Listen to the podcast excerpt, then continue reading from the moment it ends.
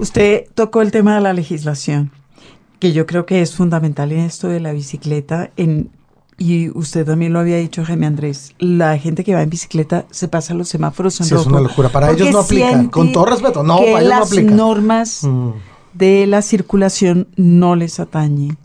Debe haber una legislación particular que incluya la circulación en bicicleta.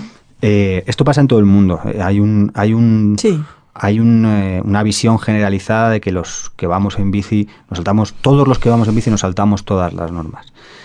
Yo lo primero que quiero decir es que creo que los que vamos en bici debemos respetar todas las normas, porque si estamos pidiendo ser, tener derechos y, que los demás tengan sus deberes, estamos, digamos, en un contrato social que se llama ciudad y el contrato incluye respetar los semáforos, entre otras muchas cosas. ¿no? Entonces, creo que es un acto de comunicación.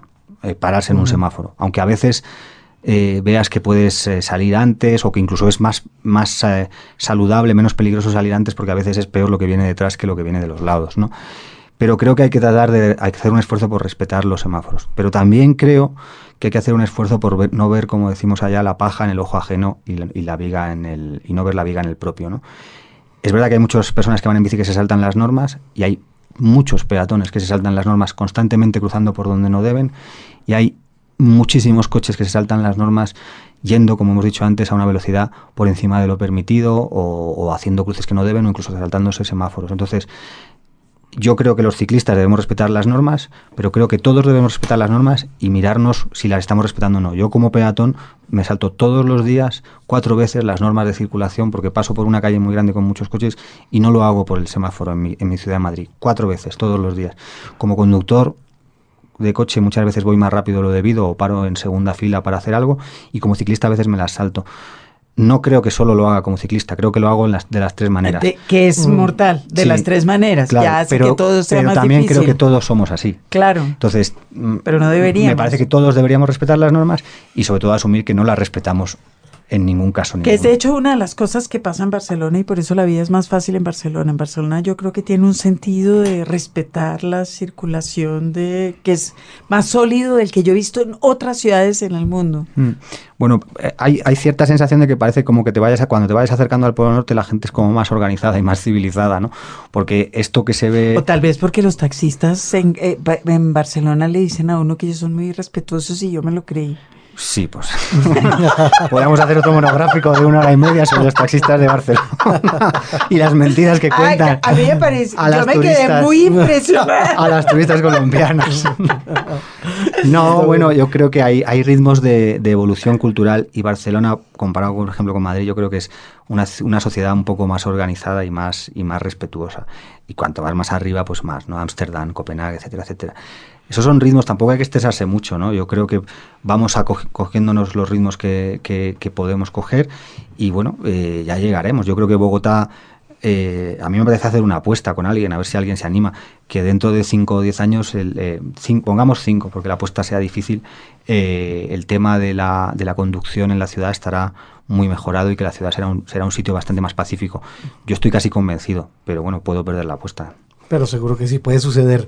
Pedro Bravo, autor de Viciosos, ya entrando a lo que yo estoy anotándolo de la Ya no, eso pero nadie ha saltado, nadie, nadie ha cubierto, nadie ha cubierto la apuesta. Lo estoy poniendo eh, por escrito. Hacerlo, Ahí está. Si usted gana, yo lo invito a, cenar en Bogotá. Si yo gano, usted yo le invito, con un taxista de Barcelona a hacer una vuelta. Bueno, no, Margarita, yo quería entrar en algunos de los recovecos de, de Viciosos, más allá de lo que tiene que ver con el urbanismo y todo lo que hemos hablado de esas percepciones de Pedro Bravo para entrar un poco en lo que tiene que ver con la investigación del libro, que pues ahonda bastante en la bicicleta y en la cultura popular, literatura, música, etcétera. Eh, ¿Cómo fue la investigación, digamos, para llegar a dar con ejemplos literarios en torno a, la bicicleta? Eh, yo nunca me había enfrentado, bueno, soy periodista, me había enfrentado a investigaciones para, para reportajes, ¿no? Pero no es lo mismo, es mucho más más corto, más, más conciso lo que hay que hacer, con lo cual la investigación también es más limitada, ¿no? No te puedes llenar de información porque luego vas a usar solo un, un 1%, ¿no? Eh, para un ensayo sí que te tienes que llenar de información porque si no, no será un ensayo, ¿no? Será eh, una, una, divagación, ¿no? Y yo puede que haya hecho un poco de divagación, pero lo he tratado de meter, eh, he tratado de meter muchos datos reales, ¿no? De gente que sabe, ¿no? Verdaderamente sabe. Yo me enfrentaba a esto desde una persona, como he dicho al principio, y como digo al principio del libro, que desconoce de lo que va a hablar. Entonces me he ido he ido acumulando datos, saber que a veces se me salían por las orejas y no sabía ni cómo organizarlos. No soy una persona muy ordenada, lo cual recomiendo a los que no sean ordenados que no se metan a escribir un ensayo. Sobre bicicletas. en, general con, en, general con, muchos datos porque mm. es muy difícil de organizar la información, ¿no? Pero eh, básicamente he ido acumulando saberes y luego he tratado de estructurarlos de, de, esa manera con las preguntas un poco para ir por temas, ¿no? Aunque luego hay temas que son transversales durante todo el libro.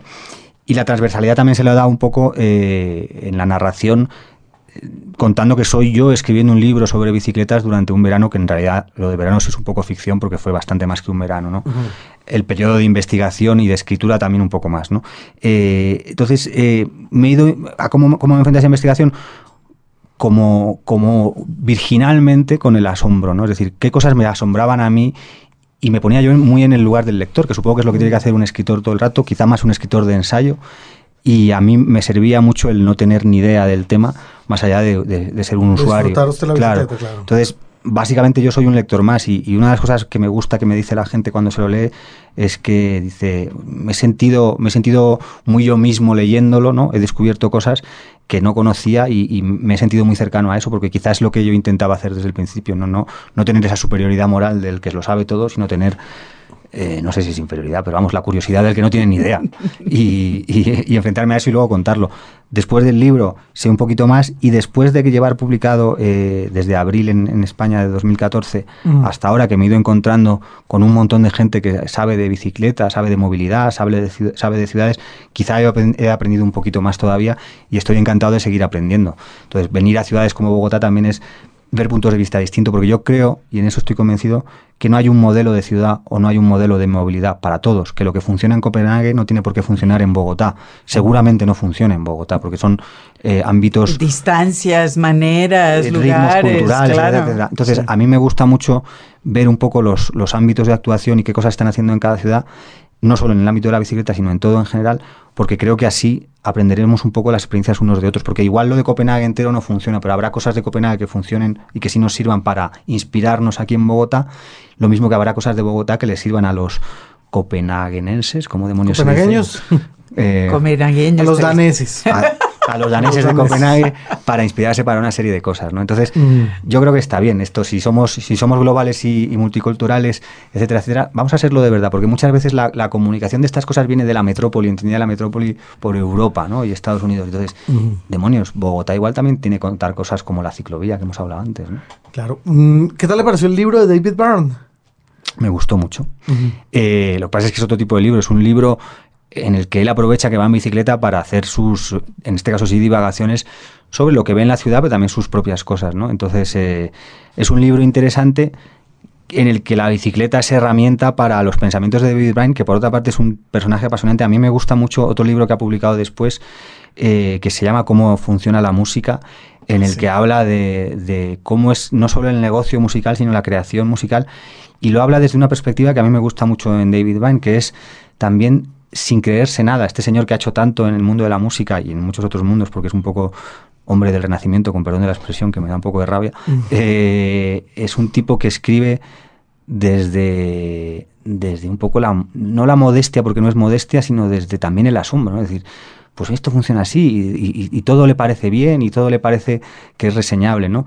Y teniendo en cuenta que es quien es y que lleva los años haciendo lo que hace, pues a mí me parece un tipo que es un tipo a seguir. Ah, sí, definitivamente. Estuvo aquí Margarita, ¿no? David Byrne, pero dando una charla sobre la bicicleta, con lo cual muchos fanáticos de los Talking Heads eh, quedamos tristes de no haberlo podido escuchar hablando de su música, de los Talking Heads. Bueno, estuvo por aquí y, saca en su en su sello Luaca Bob, eh, yo creo que sacó algún algún grupo colombiano. Totola Momposina. Y, eh, no, perdón, Totola Momposina sacó fue Real World. Ah. Eh, bloque, el bloque de búsqueda, el grupo que es los integrantes de la provincia de Carlos Vives sin Carlos Vives. Sí. Bloque. Sí, también sacó a los Amigos Invisibles, que son venezolanos. Venezolanos son buenísimos. Sacaba un montón de música de, de estas de estos lugares de esto, de, esto que llaman, world music, que dices, demonios, world music también es igual el, country, ¿no? Y, parece que no es world music. sí, totalmente. Porque es que otra de las pasiones de, de, Pedro, que es nuestro invitado de hoy, es la música. O la primera de las pasiones. y él mismo después tuvo de, una banda. Después de que, de, que le tocara la pasión de la bicicleta. Después de que lo volvieran sin querer el defensor mundial de la bicicleta.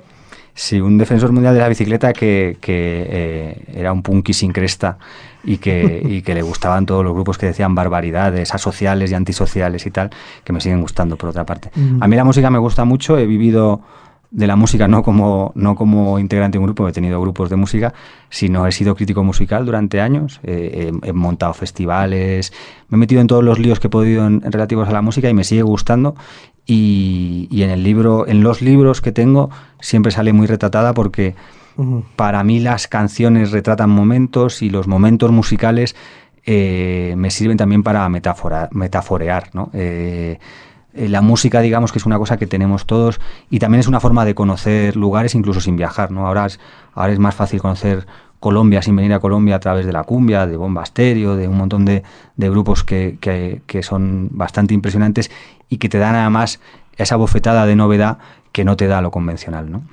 de acuerdo. ¿Puede uno oír música mientras va en bicicleta? Esa es una buena no debe, eh, eh, no debe, no debes ir en bicicleta con, con los, aquí no sé, con, cascos, cascos eh, ah, los cascos son los audífonos, claro. eso nos referíamos. No al casco de ah, protección. aquí pero, pero ya que hablamos de cascos, mm. ya que hablamos de cascos, hay un ah, capítulo entero dedicado en Viciosos a exponer su bronca contra el casco. No es solo la mía, es la bronca, eh, la bronca de todos los eh, eh, activistas de la bicicleta y de los estudios que hablan sobre bicicleta. ¿no? Si como decíamos antes, lo que es inseguro es el coche, lo que crea la inseguridad es el coche, la bicicleta, el ritmo de la velocidad de la bicicleta no provoca accidentes mortales. hay estudios que dicen que si la velocidad límite en todas las ciudades fuese 30 kilómetros por hora, se reducirían los accidentes muchísimo y los accidentes mortales serían casi inexistentes, tanto para peatones como para ciclistas como para conductores. ¿no? Hay movimientos en Europa y en España ya hay algunas ciudades que han impuesto la velocidad 30 en todas las calles y en muchas otras ya está, en, ya está imponiéndose. ¿no? Eh, ¿Qué quiere decir esto? Que si pones obligatorio el casco, estás primero diciendo que la bicicleta es peligrosa y estás desincentivando el uso de la bicicleta. Si tomamos como punto de partida, y esto no lo tomamos nosotros tres que estamos aquí, sino toda la gente con dos dedos de frente que gobierna o asesora a los que gobiernan las ciudades, que dicen que el uso, el aumento del uso de la bicicleta es mejor para todas las ciudades por bajos índices de bajan los índices de contaminación, aumenten los niveles de salud pública, con lo cual los gastos en sanidad son menores etcétera, etcétera, lo que hay que es que fomentar el uso de la bicicleta y no desincentivarla. Si queremos fomentar el uso de la bicicleta, el casco no tiene que ser obligatorio, tiene que ser opcional. Si quieres desincentivar el uso de la bicicleta, el casco es obligatorio. Los ejemplos en Australia. Australia tiene ciudades con vías ciclistas e infraestructuras estupendísimas que no usa nadie, porque el casco es obligatorio. Eh, Holanda tiene buenas infraestructuras ciclistas y hay ciudades en las que casi ni las hay porque simplemente es un espacio compartido y el casco ni se lo plantean ponérselo. Y sin embargo usa, usa la, bicicleta, eh, según la ciudad, entre el 30 y el 50% de los trayectos diarios son en bicicleta, cuando en Australia es el 1%. Aparte de razones culturales y tal, hay un tema que es que el casco te frena para usar la bicicleta. Y insisto, no son cosas que diga yo, sino son cosas que están más o menos demostradas. ¿no? En Israel pusieron el casco obligatorio, lo tuvieron que quitar porque se dieron cuenta de que era un error. Y en España, mientras yo escribía este libro, se estaba debatiendo ese tema y la presión no solo de los colectivos ciclistas, sino de las ciudades en las que la bicicleta ya era norma, o por lo menos no era tan rara, hizo que, finalmente no hiciesen obligatorio el casco para todas las personas y solo para los menores de 16 años.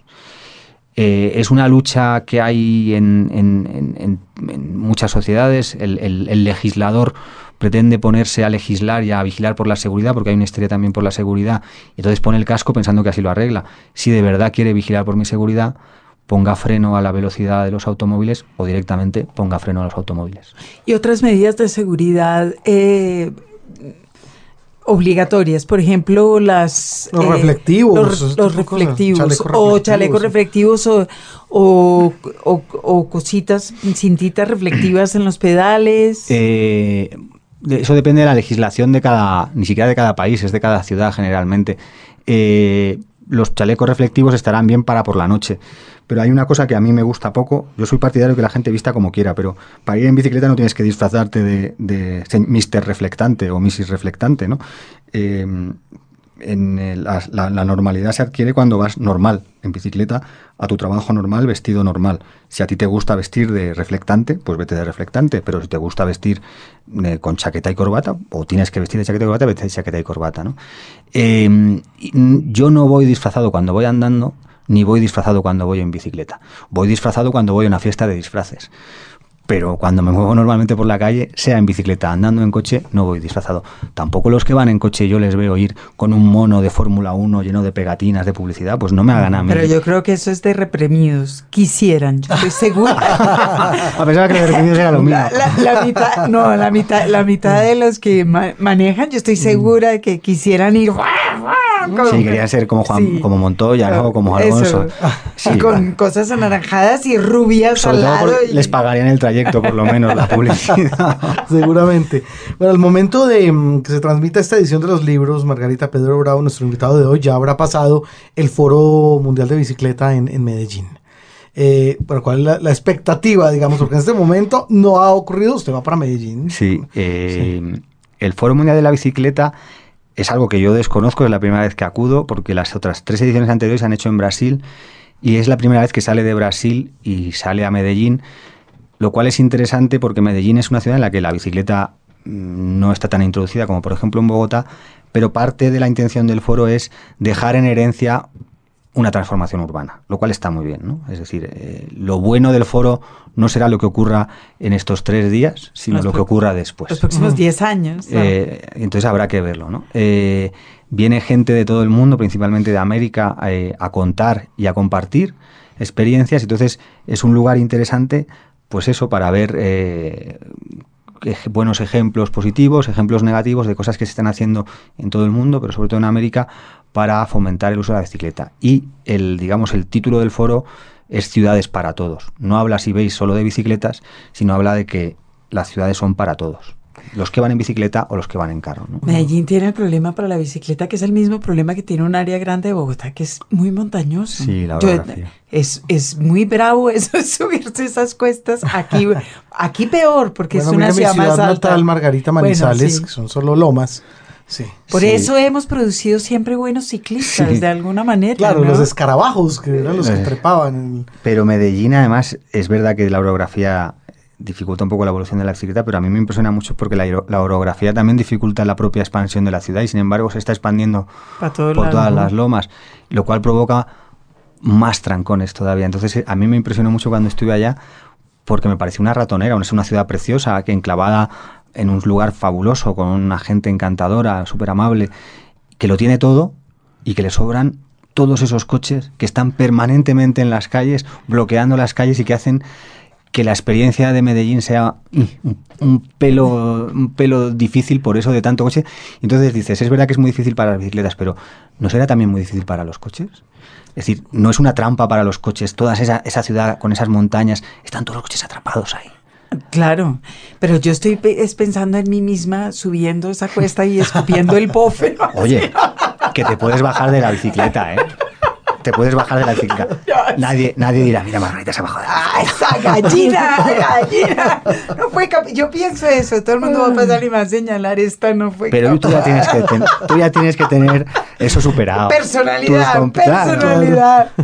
Ciudades para todos. Usted se define a usted mismo en, en, la, en la solapa de su libro Viciosos como un agitador cultural.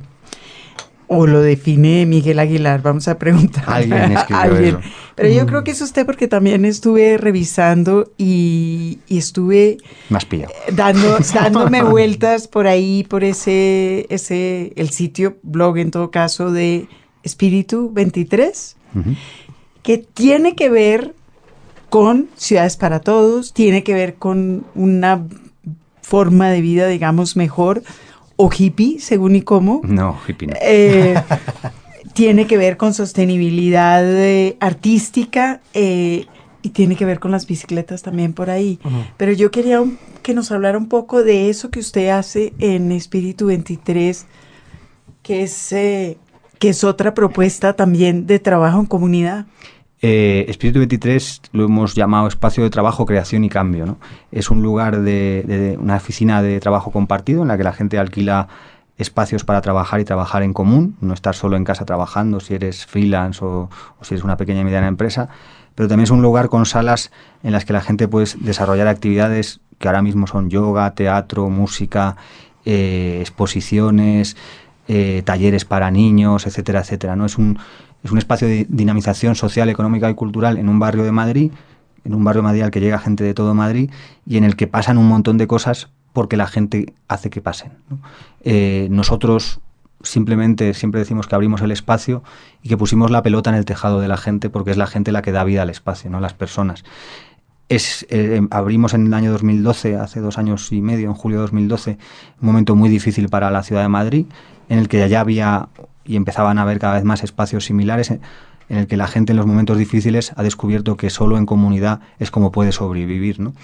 Eh, y creo que hay espacios así en todo el mundo. O sea, es muy curioso cómo eh, al mismo tiempo que hay gente yendo hacia un lado que a mí personalmente no me gusta, hay mucha gente tirando para hacia el otro lado que a mí personalmente me gusta, que es el trabajo en comunidad, en la mejora de las condiciones eh, de vida, eh, la cultura, eh, el compartir, etcétera, etcétera, ¿no? Y creo que eso es común en todo el mundo y, sin meterme en rollos espirituales y tal, creo que hay, hay frenos, hay gente que acelera, hay gente que frena y hay gente que queremos dar un volantazo e ir hacia otro lado, ¿no? A ver si ganan las fuerzas del bien o las fuerzas del mal. yo estoy en la batalla con las del bien, creo. Yo estaba pensando que este espacio como el de Espíritu 23 que ustedes abrieron es no es no está solo, es algo que está pasando en España, en toda España y de alguna manera yo lo relaciono con eh, con la muy mala situación económica. Es decir, como que permitió a las nuevas generaciones empezar a concebir el arte, la creación y la mm. vida en comunidad desde otra perspectiva. Mm, ahí la historia es, eh, es una una bonita, tiene un bonito guionista. Eh, nosotros somos cuatro personas que estábamos pensando en, hacer eso en ese espacio. Ya habíamos visto el espacio, el espacio es fundamental en, Espíritu 23, el local, eh, y estábamos pensando en eso cuando de repente surgió el 15M, que es esta reunión de gente en el año 2011 pidiendo un cambio, pero sobre todo pidiendo un cambio, pidiéndoselo a sí mismos. Es decir, demostrándose que se podían cambiar las cosas. Entonces nosotros estamos con algo en la cabeza y de repente vimos que había un montón de gente con ese mismo algo en la cabeza. Y aquí es cuando digo que hay un guionista, porque dices, demonios, esto me ha reafirmado en lo que yo pensaba. Y te encuentras en comunidad tratando de hacer cosas muy eh, positivas y muy distintas también. ¿no? De, aquel, de aquel 15M salieron un montón de proyectos.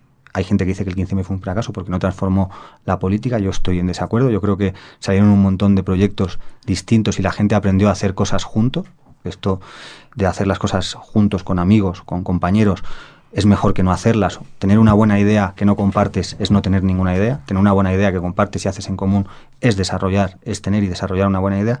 Y para mí ese es el triunfo del 15M. Hay un montón de, de situaciones que salen de ahí o que venían de antes y ahí se reafirman. Y creo que tiene que ver con eso y tiene que ver, como dices, con la crisis económica.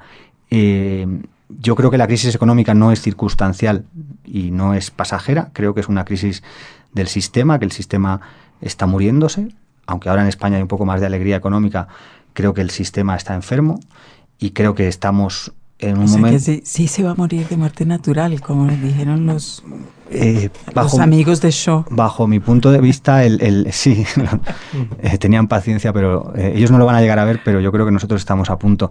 El, capitalismo es tan voraz que se come a sí mismo. Es como el uróboros, ¿no? Este que es la serpiente que, se, Come a, que se come a sí misma, ¿no? Entonces yo creo que estamos en ese proceso. Es, eh, el capitalismo es inagotable, pero esto es agotable. Se ha dicho mucho que este movimiento de los indignados, eso, se ha dicho mucho el establecimiento, que este movimiento de los indignados no generó ningún cambio. Y sin embargo, generó un cambio fundamental y creo que en todo el mundo, que es un eh, regreso o una recuperación o una nueva versión de la comunidad y una nueva versión de lo público hmm. que se había perdido un poco en las grandes ciudades, el capitalismo, el afán. Es muy difícil, eh, eh, es evidente y, cuando uno habla de capitalismo quiero dejar muy claro que, o habla mal del capitalismo, no, quiero dejar claro que no estoy defendiendo que parece que cuando dices el capitalismo es malo, está diciendo el comunismo es bueno. No, por no, ya todos sabemos que es hippie. No, no. yo soy, estoy dando más punky que hippie, pero lo que quiero decir es, es, muy, es el capitalismo es un hecho que nos quiere individuales, ¿no? nos quiere individualistas. ¿no? Eh, y hay una frase que viene del 15M y es que nos quieren individuales y nos tendrán en común. Eh, hemos aprendido que juntos podemos trabajar mejor. Y no solo en lo político, también en lo empresarial en, los emprendimientos de cada, de cada uno, de cada colectivo. Y en lo cultural. Y en lo cultural. Y es que, entre otras cosas, es que no hay otra manera, porque hacia lo que vamos, este capitalismo o esta forma económica en la que vivimos, nos está quitando los, eh, eh, los pocos sostenes que teníamos, entonces ahora todo te lo tienes que guisar y comer tú, tú y tus amigos, ¿no? Entonces, esto lo hace más difícil y también estamos un poco agotados todos, ¿no? Es decir, si, os dais cuenta, aparte de estar hiperconectados con nuestros aparatos y nuestras pantallas y nuestros WhatsApps y nuestros Twitters y, demás cosas, que está muy bien, pero también está muy mal, también estamos hiperactivos, ¿no? Y tenemos que hacer todo todo el rato y, no descansamos. Y, ser famosos. Ah, y, estar, y ser emprendedores y, es un poco agotador, ¿no? Entonces yo creo que tenemos que aprender a controlarnos a nosotros mismos en ese sentido, pero también creo que tenemos que aprender a comunicarnos y a, hacer cosas en común que nos satisfagan. No a pretender cambiar el mundo, sino a cambiar nuestro pequeño mundo. Y cambiando nuestro pequeño mundo estaremos haciendo un cambio superior. Pero vamos, eh, que nuestro pequeño ámbito sea mejor. En los libros, la literatura se oye. Música y ciclismo con el uruguayo Leo Maslía. Él es el intérprete de esta canción llamada La bicicleta.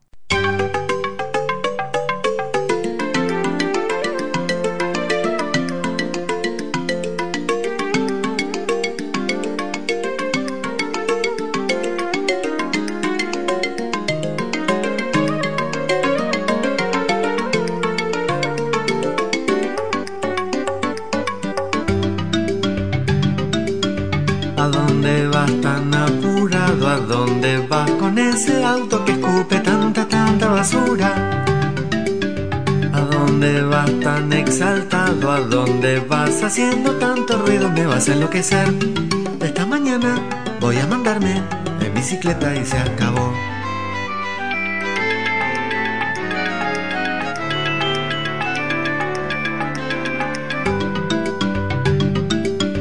La bicicleta sobrevivirá bastante tiempo cuando no haya auto sobre la tierra. Rayos de sus ruedas van a iluminar el suelo sin cruzarse con los rayos del sol. La bicicleta, la bicicleta y por supuesto el inflador.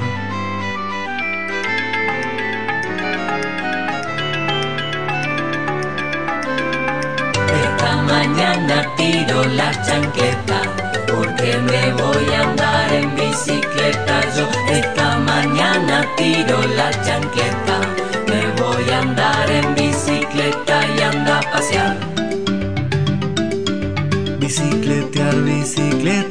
solo estar tratando de postergar por siempre los compromisos. No me dejes colgado así, no me hagas verso, yo ya no me voy a dejar bicicletear. Vení mañana, va a haber croquetas y bicicletas de verdad.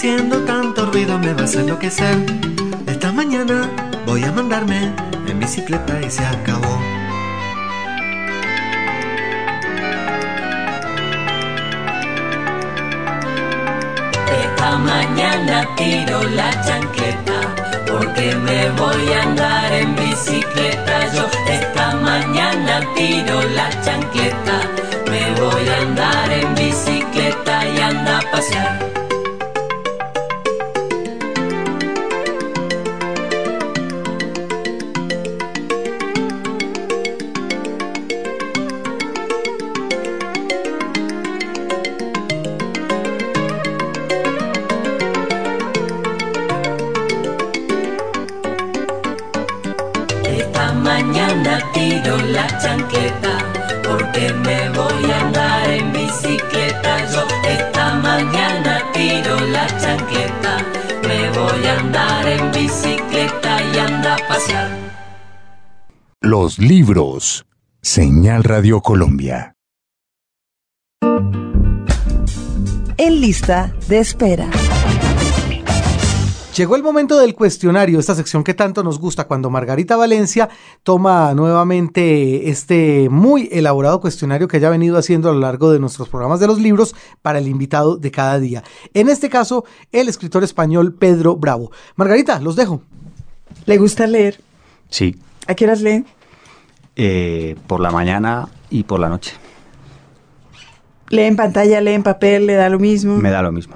¿Y tiene algún género favorito para el ocio? No, eh, me da por épocas. Eh, a, veces me dio por la novela negra, pero creo que ahora la novela negra en general es un poco formulista y, ahora me estoy entre el ensayo y lo que va cayendo. Generalmente soy del género que me va cayendo. Mi hermana lee mucho, también es escritora, y, me va dejando libros y yo los leo. Y yo los voy leyendo. Eh, ¿Tuvo algún libro favorito durante la adolescencia, uno que cargara para todos lados? Yo durante la adolescencia leía mucho menos y, tengo un, pasado de lector de cómics eh, muy importante, de, lo que allí llamamos tebeos. Sí. Eh, y para mí ha sido muy influyente en cuanto a cómics en adolescencia una línea eh, que se llamaba, había una línea clara y una línea dura, pues yo era de la línea dura y la línea más macarra que decimos ahí, que era la revista Makoki y, que trataba así como temas urbanos, un poco punk eh, y un poco sucios, ¿no? Eh, realmente se llamaba la línea guarra, eh, es como se llamaba ahí. y luego los cómics de la Marvel para mí son, han sido muy importantes, porque tratan las historias, es, un, es una buena, buenas historias de superhéroes sin que hubiese solo blancos y negros, ¿no? en el sentido de buenos y malos, sino siempre había mucho gris. ¿Y sigue siendo lector de TVOs? Menos. Eh, ahora me ¿Y lee novela gráfica? Sí, pero menos. Me he acostumbrado al, texto seguido y, ahora me cuesta cambiar al, al TVO, pero sí leo. Y, me interesa mucho toda esta tendencia que hay ahora del, eh, del periodismo a través del TVO, ¿no? Yo Saco y, y, compañía, ¿no? Eh, que puedes, digamos, ver realidades a través de, de cómics y eso me parece muy interesante. ¿Qué libro has regalado muchas veces? Pues depende de las épocas. He regalado mucho Alta Fidelidad de Nick Hornby y se le he regalado mucho a mujeres para que entendiesen eh, cómo éramos los hombres que estábamos enganchados a la música, eh, que nos entendiesen un poco mejor. Eh, he, regalado bastante a, Michael Chabón y las aventuras de Cavalier Clay, que me parece una novela fastuosa, que trata además el mundo del cómic. Y última y novelas así Stone Junction por ejemplo también he regalado no sé, las, las que me van gustando las voy, las voy recomendando o regalando. ¿no? ¿Y qué libro no regalaría nunca? Mm, no lo sé, porque seguramente si no me ha gustado me acuerdo poco de los libros. ¿Se considera un escritor? Eh, últimamente ya más sí, ya no con dos libros publicados eh, me puedo considerar escritor, aunque sospecho que uno es la profesión que uno dice que es es porque vive de ella vivir de escribir, al menos en España, es bastante complicado, lo de, escribir o publicar libros, pero bueno, yo de vez en cuando que saco tiempo escribo libros y me gustaría seguir haciendo. Y no hablamos nada de su, de su primer libro publicado que no tiene absolutamente nada que ver con este libro de Viciosos, que es una novela que publicó con Planeta en 2012, en ¿verdad? 2012. Y se llama Plan B. La, opción B. La opción B. Es una novela, yo, yo, yo digo que es narcoexistencialista. Eh, es narco porque está, uno de los ámbitos del que habla es el mundo del narcotráfico sobre todo desde el punto de vista de, un español que trabaja en ese ámbito ahí en España, aunque viaja por el mundo, y es existencialista porque lo que cuenta realmente la novela es como dos personas que son el protagonista y su, su otro yo, digamos que es su amigo, ellos cada uno se ven en el espejo del otro, pero como los dos son personas que no están felices con su vida, pero no hacen absolutamente nada por cambiarlo, ¿no? Que es una cosa que es un mal muy de nuestro tiempo, yo creo, de todos los tiempos, ¿no? Y me apetecía contarlo y me apetecía contando, contarlo en el ámbito de, de, la nocturnidad juvenil, que es un ámbito que yo he conocido bastante y bastante de cerca, y de cómo decisiones tomadas, no digo si bien o mal, te pueden llevar a, profesiones un poco fuera de la ley, y yo conozco algunos casos, y con mucha música. ¿no? Al final es un retrato de, sobre todo Madrid en los 90, con bares, eh, restaurantes y ambientes musicales, pero también viaja por todo el mundo, porque la profesión de, de, Marcos, el protagonista, así, así lo pedía. ¿Y qué le gustó más como experiencia de, vida? Sentarse a escribir una novela que obviamente le salía de su experiencia y de las tripas, o sentarse a leer un, a escribir un ensayo sobre algo que le interesaba, pero que de alguna manera era menos suya. Sí, eh, es muy difícil de decir. La novela, como tú dices, es algo que tenía dentro y que tenía que sacar. De hecho, cuando la escribí, la empecé a escribir, la acabé mucho antes del 2012, no era con afán de publicarla, sino con afán de sacarlo dentro, no era casi un, exorcismo. Yo quería escribir una historia en torno a eso y, mi reto personal era escribirlo y una vez encontré tiempo porque me echaron de un trabajo y tenía dinero, me dediqué a ello. Eh, y me dio mucha satisfacción y lo pasé muy bien, aunque también al final, cuando ya llevabas tantos meses escribiendo solo dedicado a eso, me sentía muy apartado de la realidad, ¿no? Y al final estaba agobiado de estar con uno mismo. Escribir, sea novela o sea ensayo, es un acto muy, muy un ejercicio muy solitario en el que confrontar las ideas con otro es muy complicado, porque le tienes que, porque entonces no sería escribir, no sería otro tipo de, de, ejecución y eh, a veces es agotador el ensayo responde más a mi parte periodística, ¿no? Entonces es transmitir cosas que a mí me interesan y tratar de transmitirlas bien, sin un afán, sin un afán. Yo soy muy, muy partidario de la, de la sencillez y la simplificación en el sentido positivo de los mensajes. Creo que en, el ámbito de la bicicleta y en general en el ámbito del urbanismo o la ciudad se habla mucho desde un lenguaje técnico y la gente que se tiene que ver beneficiada por esos pensamientos no entiende no entiende nada de lo que se dice, ¿no? Y yo si algo he intentado en este libro es hacerlo muy sencillo. ¿no? Entonces yo quiero seguir combinando las dos cosas. Ahora estoy pensando en seguir escribiendo un ensayo, digamos, un poco de ámbito más, más grande que el, de la bicicleta, que sería las ciudades, la mejora de las ciudades. Pero sigo pensando todo el rato en escribir ficción. El problema es que para ganarme la vida tengo que hacer otras cosas. Y tengo lo de Espíritu 23, que hemos hablado antes, y tengo empresa de comunicación que se llama Soulandia, y escribo en, en medios online, no solo de bicicleta, escribo columnas y tal y la vida ahora es muy cara y uno tiene que trabajar mucho y, yo necesito mucho tiempo por delante para escribir. Eh, yo no soy capaz de levantarme a las 6 de la mañana, escribir dos horas, ponerme a trabajar, no soy capaz. Yo necesito tiempo por delante para... Parar y escribir. Parar y escribir, porque para mí escribir es pensar. La parte más fácil para mí no es... La parte más fácil para mí es escribir. La más difícil es pensar lo que quieres escribir, ¿no? Y dejar que la historia te atrape. Yo, que no soy muy organizado ya, ni muy ordenado, ya lo he dicho antes, no soy de hacerme estructuras muy cerradas y de tener todo el mapa de la novela o del ensayo pintado de antemano y solo rellenar los huecos. Ojalá fuese así, porque yo creo que sería mucho más fácil para mí. Pero soy más eh, de que me lleguen las cosas, ¿no? Y, me acuerdo mucho con en la novela escribiéndolo, y, con este libro también ha pasado un poco, que de repente había cosas que estaba leyendo o cosas que me llegaban que las incluía en la novela. ¿no? Y, me, y eso me hacía divertirme más porque me gusta mucho y, esto también le gustaría oírlo a Auster, eh, que la casualidad dejase, eh, dejase su impronta, digamos, en el rumbo de, la escritura. ¿no? Y así un poco también ha sido este ensayo. ¿no? En un ensayo es más difícil de hacerlo esto, ¿no? porque al final tienes que organizar la información y tienes que contar algo que quieres contar. Pero bueno, eh, yo quiero seguir haciendo las dos cosas mientras la gente cada vez tiene menos tiempo para leer porque estamos todos leyendo WhatsApps. Entonces yo, que soy un disidente por naturaleza, quiero seguir escribiendo cosas un poco más largas mientras los demás leen WhatsApps. No sé muy bien por qué, debo ser idiota. Por necio, por, llevar la contraria. Por puro tonto. Lee mientras escribe.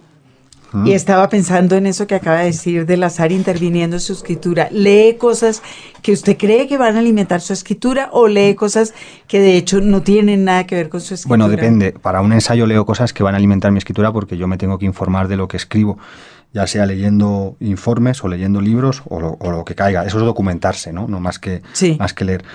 Cuando escribí la novela, incluso escribiendo el ensayo, al final leer es eh, despejar la mente, ¿no? Eh, y despejar la mente te trae cosas para lo que estás haciendo, ¿no? Para mí leer, escribir es viajar o, irte en un viaje largo y leer es estar de vacaciones, ¿no? Es como que te despejas, te, liberas y está muy bien. Entonces, eh, por ejemplo, en la opción B, en la novela, pues leí mucho a Petros Markaris, el escritor griego de novela negra, y hay algo de Markaris que, que apliqué a, la opción B, que es la ciudad como personaje. Él utiliza a Atenas como un personaje más y la describe fabulosamente. Y es un personaje con vida, es una ciudad y las ciudades tienen vida. Y yo, inspirándome en él, quise hacer algo parecido, pero distinto con Madrid, ¿no? Leí una biografía, por ejemplo, de Buenaventura Durruti, el, guerrillero anarquista español que luego viajó por todo el mundo, e incluí cosas eh, que decían de repente los personajes, etcétera, etcétera, ¿no? Vas absorbiendo cosas, ¿no? Y, a mí eso es lo que, a mí de verdad eso es lo que me divierte, porque si no, eh, pues sería todo muy matemático, ¿no? Y a mí la, es que soy de letras. Escribir como una conversación. Sí, y, dejarte, y dejarte llevar un poco por, por la vida misma, ¿no? Eh, y al final sea un ensayo, sea una novela, tú tienes que contar lo que quieres contar, pero tienes que contarlo como tú quieres contarlo. Y como tú eres, es también lo que lees, lo que oyes, lo que ves, la gente con la que hablas. Del mismo modo que meto cosas que escribo, también meto cosas que vivo, ¿no? Y, de repente si hay una conversación, alguien dice algo que me interesa, pues lo meto en, la opción va, va, canibalizando la vida. Claro, pero y eso es muy bueno porque en realidad te sientes un caníbal. Me acuerdo en la opción B eh, murió mi primo, que yo quería mucho, Marcos, que por eso el personaje se llama Marcos. Y, me acuerdo del funeral, esto que los curas em, intentan ponerlo todo en positivo y, utilizar una metáfora que yo usé, canibalicé y, metí en, la novela eh, porque me parecía muy, muy interesante la manera en que lo había planteado ese cura, ¿no? Y, me parecía bonito y me servía para un objetivo distinto que era crear una ficción. Y yo me gusta crear la ficción con retazos de, realidad. Y, creo que los ámbitos que retraté del narco están muy basados en hechos reales. Y también quería que todo fuese un poco como, eh, usando metáfora musical, como samplers, ¿no? Como, había, hay trozos de canciones, pero también hay trozos de realidades que yo he vivido o que alguien me ha contado o que yo he visto, ¿no? Y a mí me apetecía hacerlo de esa manera, un poco ser Frankenstein. Quizá la próxima no sea así, pero también las novelas son el momento.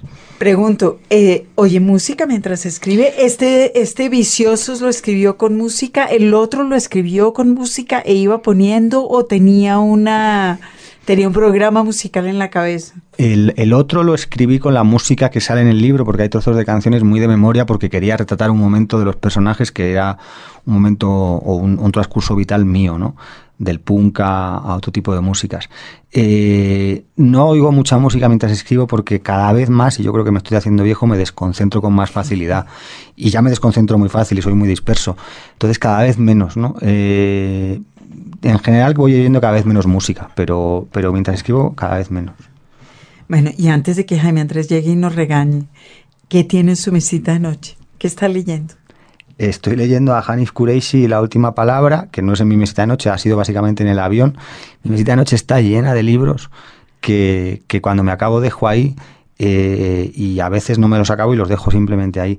Y estoy con Hanif Kureishi, estoy con uno que me está esperando cuando acabe de Janet Chenoz, eh, con ensayos varios, Owen Jones, etcétera, etcétera, estoy un poco a lo que haya. Y si y a mí me gusta también venir aquí y que me recomendéis algún libro, o sea, que estaré encantado de escuchar. o sea que llegarán otros libros allá a su visita de noche traídos de acá. Muy bien. Y soy mucho de dejar los libros por ahí, es decir, me leo un libro y salvo que me haya gustado mucho, se lo regalo a alguien o lo dejo por ahí porque ocupa mucho lugar. En este caso el saber si ocupa lugar y no me da para tanto. Eso está muy bien. Y eso también tiene que ver con las bicicletas. Esa idea del book crossing mm.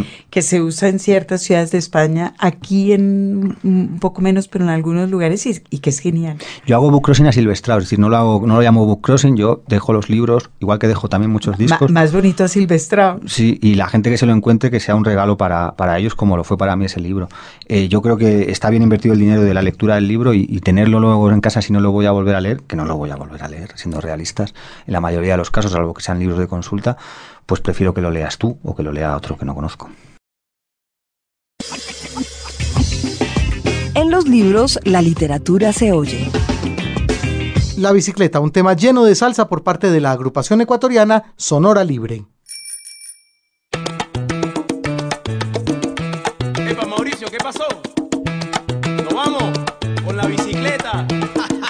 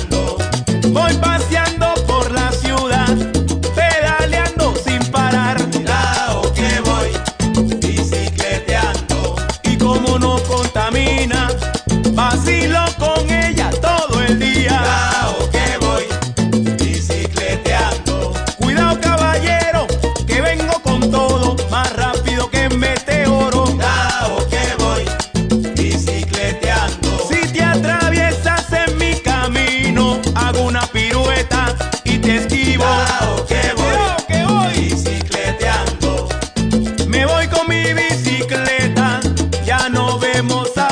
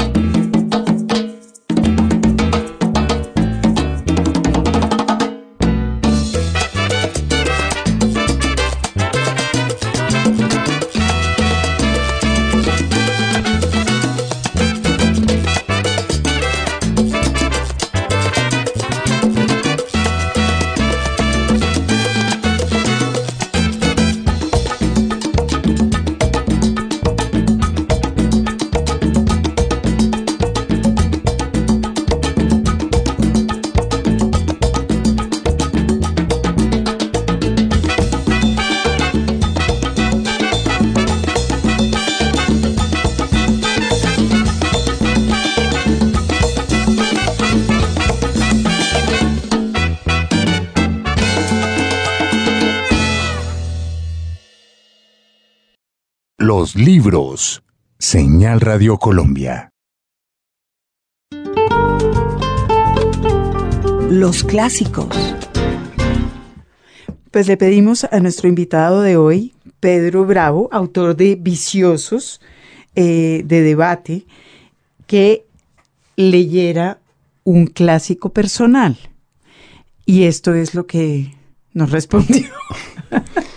Eh, he de decir que me han pillado en fuera de juego con esto, pero he encontrado, no sé si es un clásico personal, es un libro que es muy divertido y que tiene que ver, yo creo, con todo lo que hemos hablado. Y está muy bien que venga en este momento y que recomiendo a todo el mundo. Es un libro en el que uno se lo va a pasar, la gente que lo lea se lo va a pasar muy bien si no lo ha leído y va a encontrar eh, una buena parodia de, de nuestra existencia en este planeta.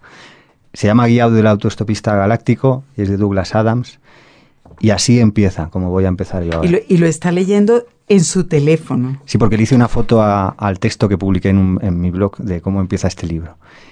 Empieza así el libro. En los remotos inexplorados confines del arcaico extremo occidental de la espiral de la galaxia brilla un pequeño y despreciable sol amarillento.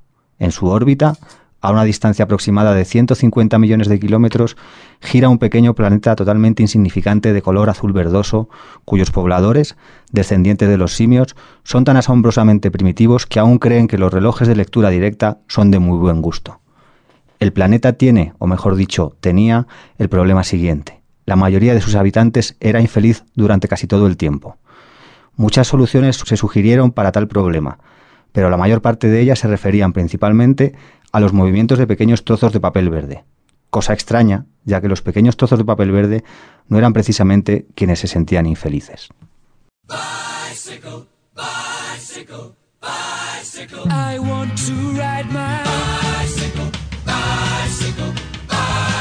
Bueno, nos vamos despidiendo entonces de los libros. Pedro, ¿entonces no le gusta Bicycle Race de Queen? Es que siempre que hago una entrevista y ponen música ponen esa y tampoco soy muy, fan de Queen pero ah, bueno. pero vamos tampoco me molesta. por favor de fondo como buen punk y él tiene que ser el hincha de los Sex Pistols de Exploited sí pero tenían pocas canciones sobre bicicletas. Muy poquitas ¿no? dos o tres.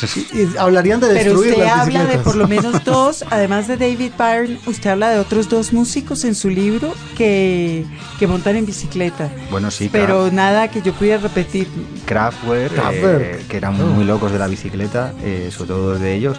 Lee Ronaldo, eh, hay mucho, mucho músico que va en bicicleta como mucho escritor y a, ver si, a ver si no va a ser tan malo. Totalmente.